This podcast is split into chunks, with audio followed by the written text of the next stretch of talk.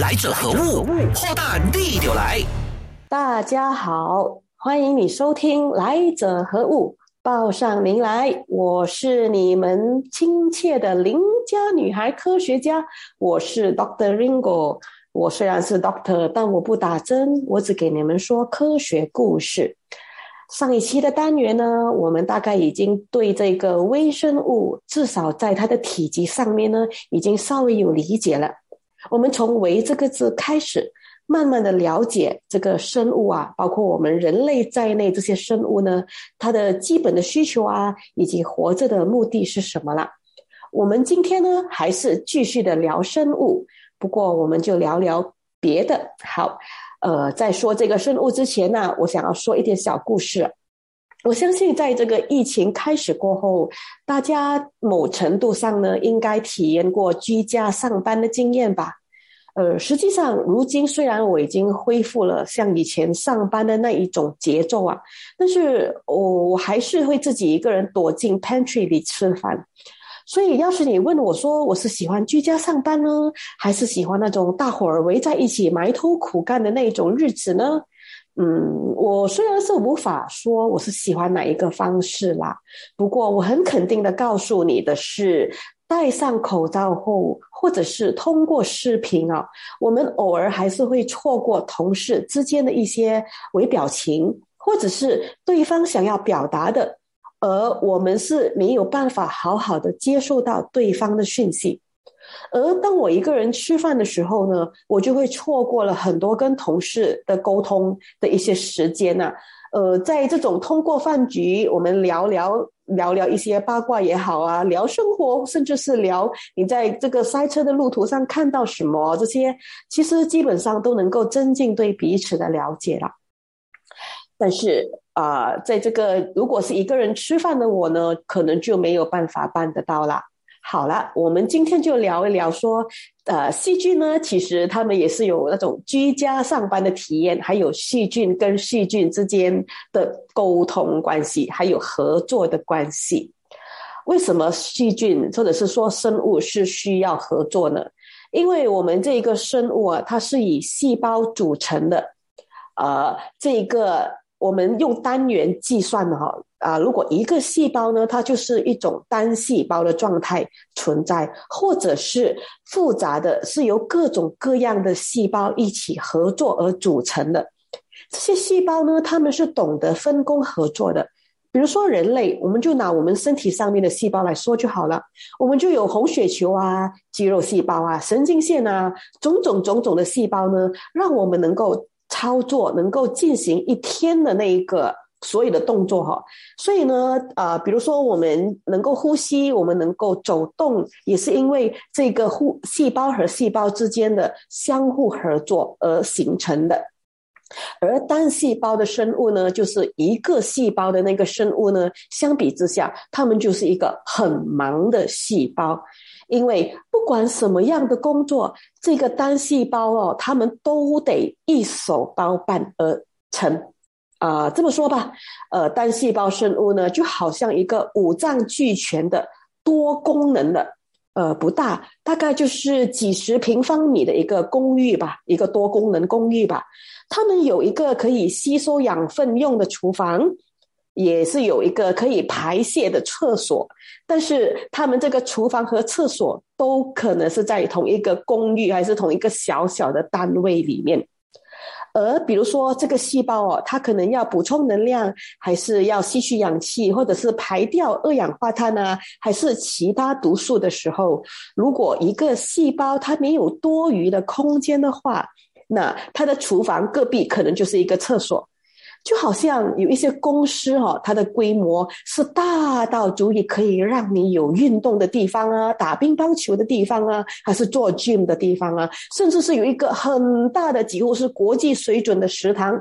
但是居家上班的时候呢，你的饭桌搞不好就是你的办公室，就是这样的一个概念了。我记得我以前读过的一些文学作品啊。他们说，如果要迂回的去骂一个人思想很简单的时候，通常这些作者他们都会说：“你这一个单细胞的生物。”这么骂人，其实很有技巧性啊。他其实就是骂的，就是说你这个人呢，根本不懂得细啊，不懂得思考。可是，如果现在还有人这么形容单细胞生物的话，我相信单细胞生物大概就会跳出来为自己平反，说：“人类，你们都太肤浅了。其实我忙得很。”好，在我们理解这个细胞的实际操作之前呢，我们大概应该要看一看这个细胞那个单元里面哦，它里面有些什么成分呢？一个细胞的机制呢，它大概就是由普遍上来说啦，它就是有细胞膜 （membrane cell）、细胞质 （cytoplasm） 和细胞核 （nucleus）。当然还有其他的一些元素类是单元的，但是我只说出这重要的是这三个，因为这三个里面呢，其实又属细胞核是最重要的，因为它里面装载着生存的资料。它就好像一个呃主导的大脑哈，它会对在对的时间里面呢，提供一个对的资讯，来生产一些必要的装备，来面对种种的啊挑战或者是困难。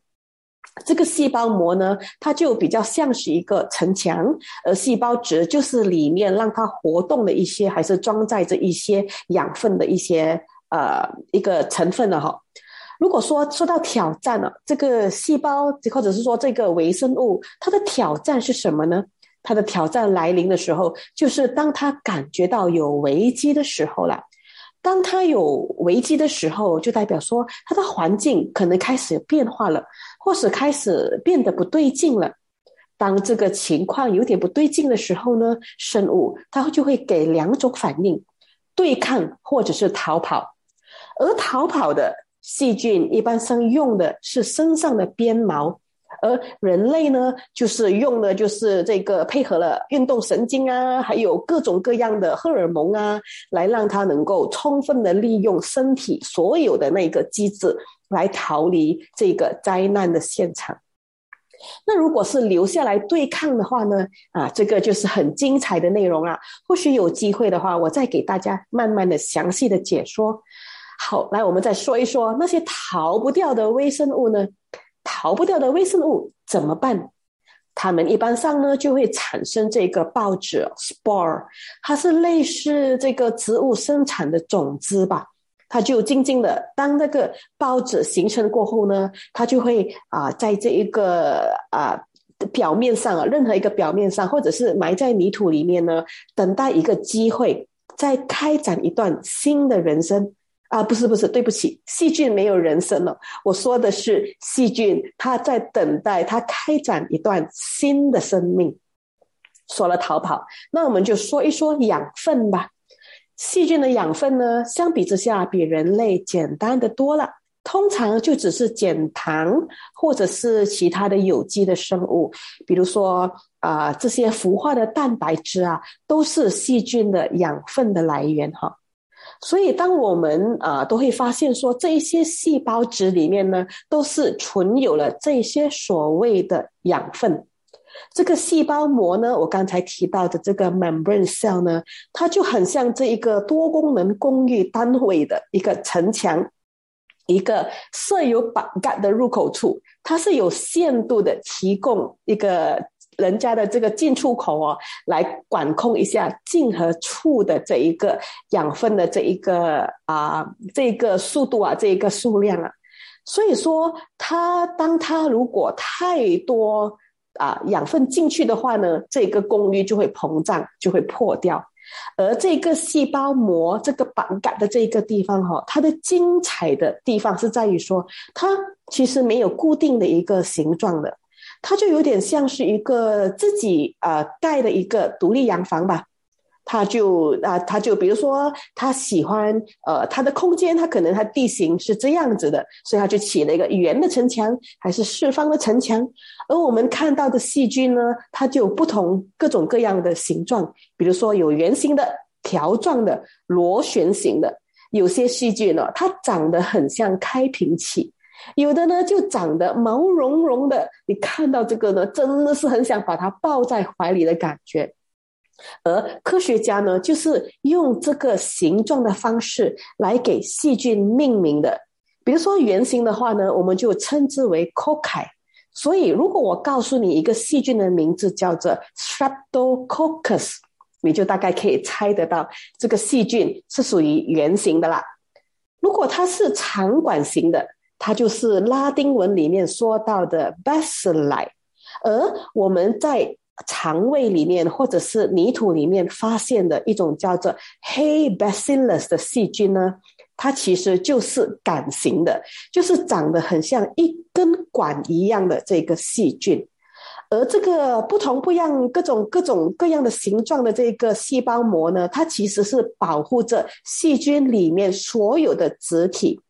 如果细胞膜破了，细菌也就没了。接下来我们要说一说内涵的东西啦。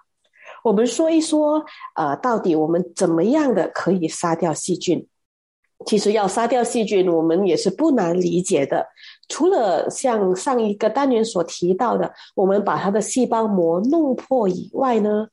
之后之余的，比如说，我们可以剔除它所有让它生存下去的条件。这怎么样的一个状况呢？就是不给氧气，不给糖分，不给水分。要达到这些目的呢，一般上我们就用盐，或者是用脱水的腌制法。就是不要让这个细菌活下去，然后或者会让这个食物弄坏。但是呢，有些细菌还是很顽强的。比如说呢，我们举个例子啊，当冰箱里面很久不收拾了，它还是会长霉菌的。你们有发现吗？而这个霉菌到底是怎么样的来呢？这些细菌又到底怎么样的死而复生呢？他们就是通过他们的这个 spore 这个报纸啦。而且细菌还是很聪明的，他们会还是会找到一丁点的机会，哪怕是一点点的机会都好。比如说冰箱突然停电了，或者是 MCO 期间没有不能出门啊，我们就把整个冰箱都塞满了食材，让里面的温度上升。而这些顽强的细菌呢，就是通过这一些空隙还有微弱的机会，让它迅速的繁殖啊。而过度繁殖的细菌呢，是会给人类带来灾害的，因为细菌跟人类的关系是密切不可分的。我们人的身体还有口腔和肠胃呢，其实都长满了细菌的。而当我们是因为这个细菌感染而生病的时候呢，医生一般上都会让我们吃抗生素。抗生素呢是一个一种用生物的代谢产物，或者是用人工合成的、用化学组合的方式呢来生产出一种类似的产品，而杀死这个细菌。但很多时候，抗生素杀死的不只是坏蛋的细菌哦，它还包括身体里面各种各样好的细菌呢，或者是常驻的细菌呢，一并的杀死了。还有，我们似乎也会忘记了说，生物呢其实也是会进步的。当我们人类啊，我们会不断的寻找这个办法来解决生活危机的时候，能够让我们平安健康、繁衍子孙的时候，别忘记细菌呢，它也是会进步的。他也是会找办法让他活下去，让他更改他自己的基因资料，然后让他可以安全的、平安的繁殖他下一代。这些改换基基因资料的啊过程呢，我们称之为突变。一般上的突变发生在当这个生物需要适应环境的时候。在医学界里面呢，就曾经发生了这个 super bug 的警钟啊。什么是 super bug 呢？就是这些他们已经成功的进化到连抗生素也再也没有办法杀死的 bug，称之为 super bug。这里的 bug 哦，是除了啊我们所知道的虫，它其实跟虫没有关系。它所谓称的是细菌，还有包括真菌。寄生虫和病毒，这些呢，他们当他们如果能够更改到基自己的基因资料的时候呢，他们就好比一个跑的比自己的族群任何一个人还要更快的胜利者。他们呢，一般上如果能够打赢了这些抗生素过后呢，给人类带来的灾害真的是后患无穷的。它会给人带来啊肺炎、尿道感染，或者是皮肤感染呢，种种的问题，呃，会造成器官衰竭，甚至会造成死亡。它是致命性的一种变种啊。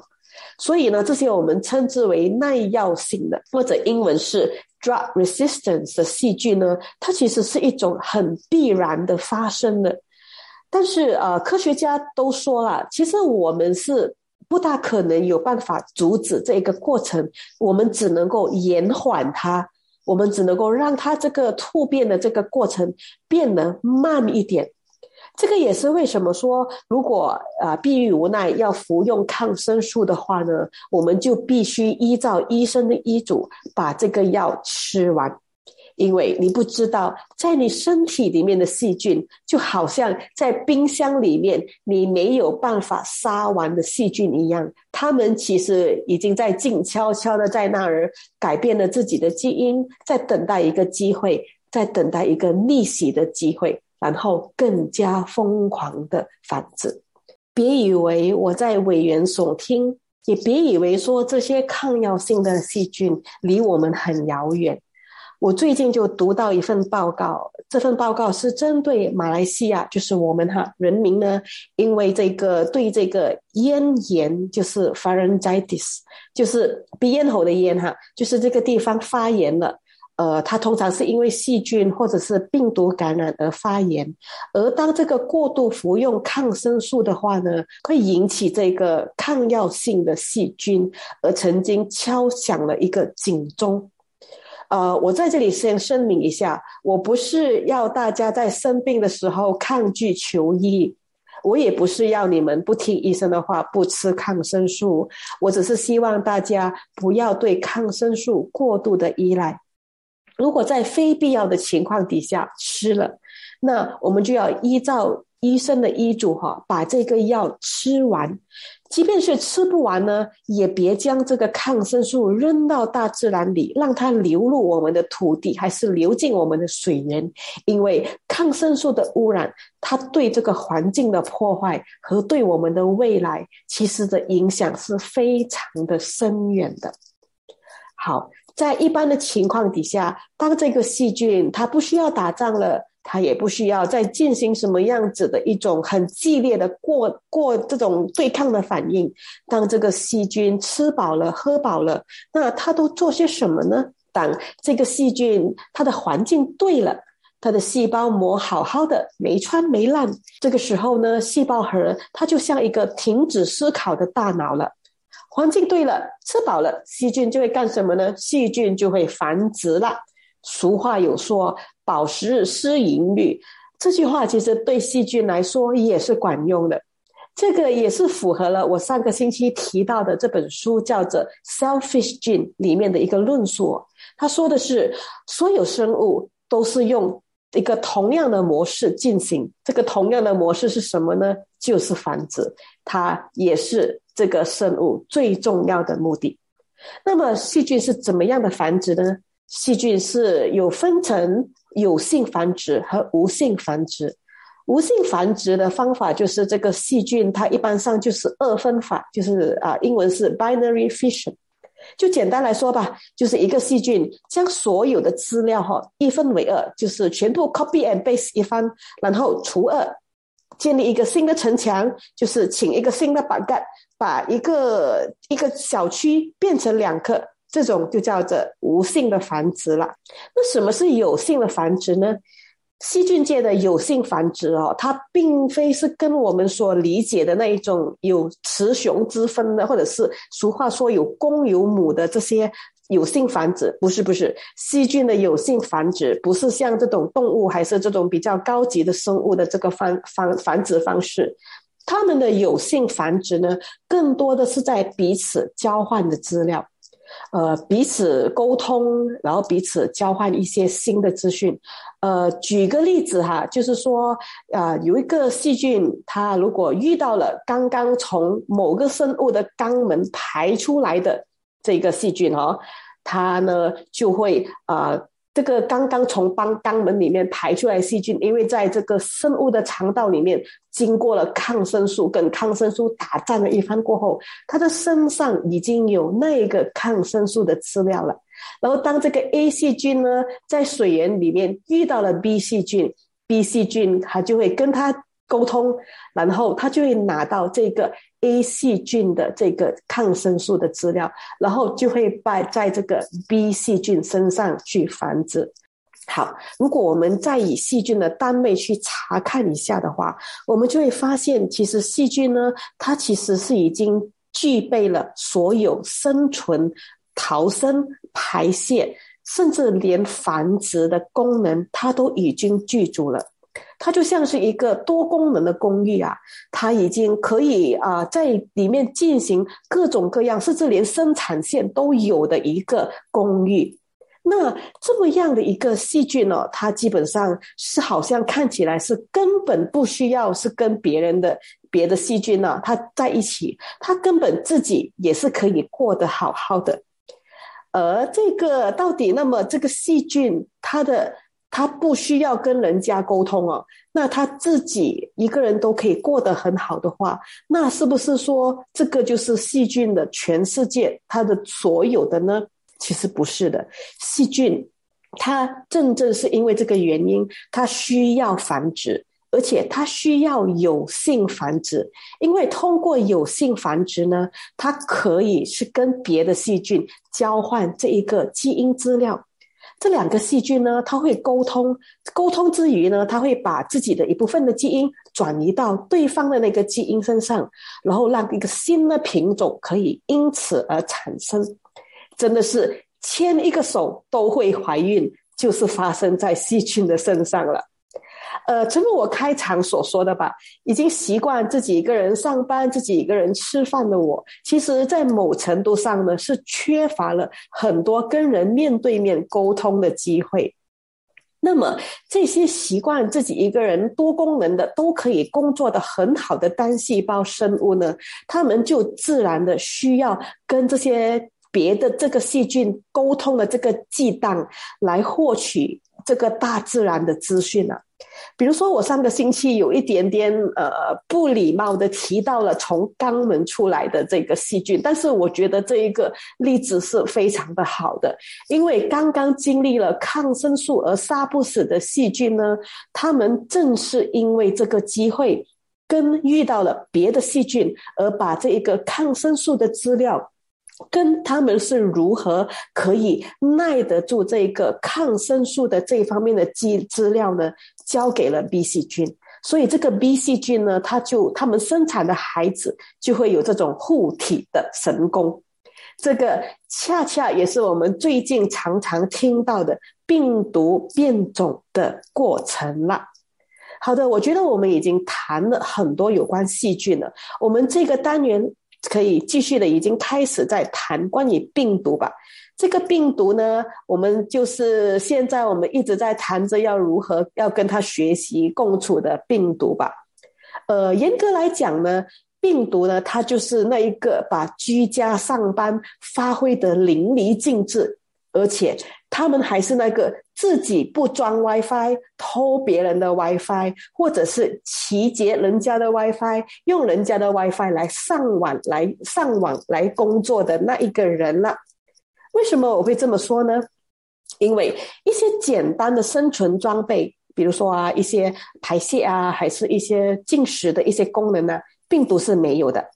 病毒它简单的这一个包装里面呢，它其其实只有简单的基因资料，因为它是不需要别的功能的。